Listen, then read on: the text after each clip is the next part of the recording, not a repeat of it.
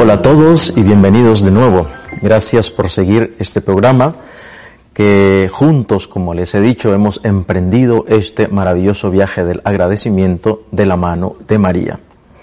La semana pasada dábamos una introducción general para analizar un poco rápidamente con algunas citas bíblicas lo importante que es el agradecimiento en nuestra vida, para nuestra vida espiritual, es decir, en nuestra relación con Jesús y para nuestra vida cotidiana, nuestra vida diaria, en nuestra relación con las demás personas.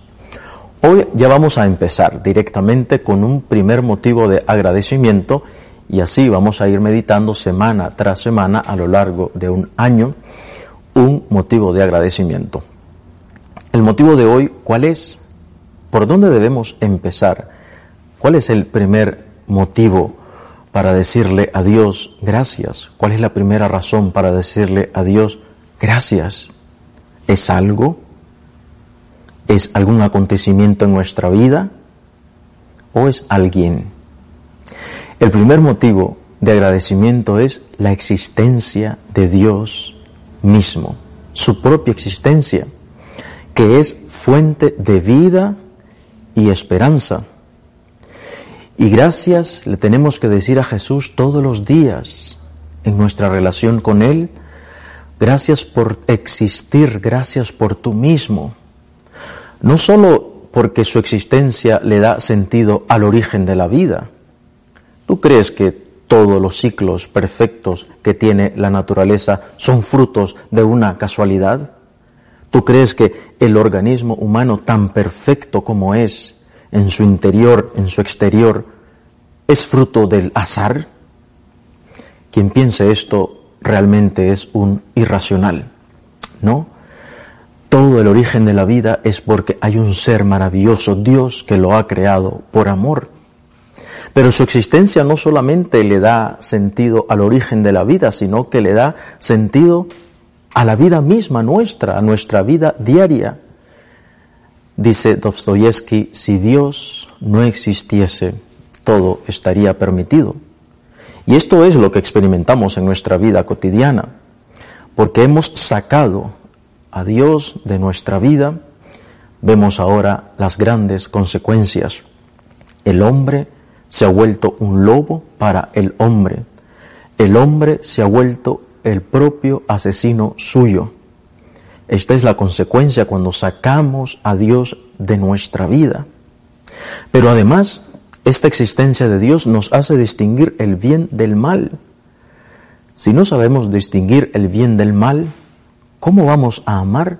¿Cómo vamos a saber que aquello que está o que estoy haciendo o aquello que está aconteciendo es malo o es bueno?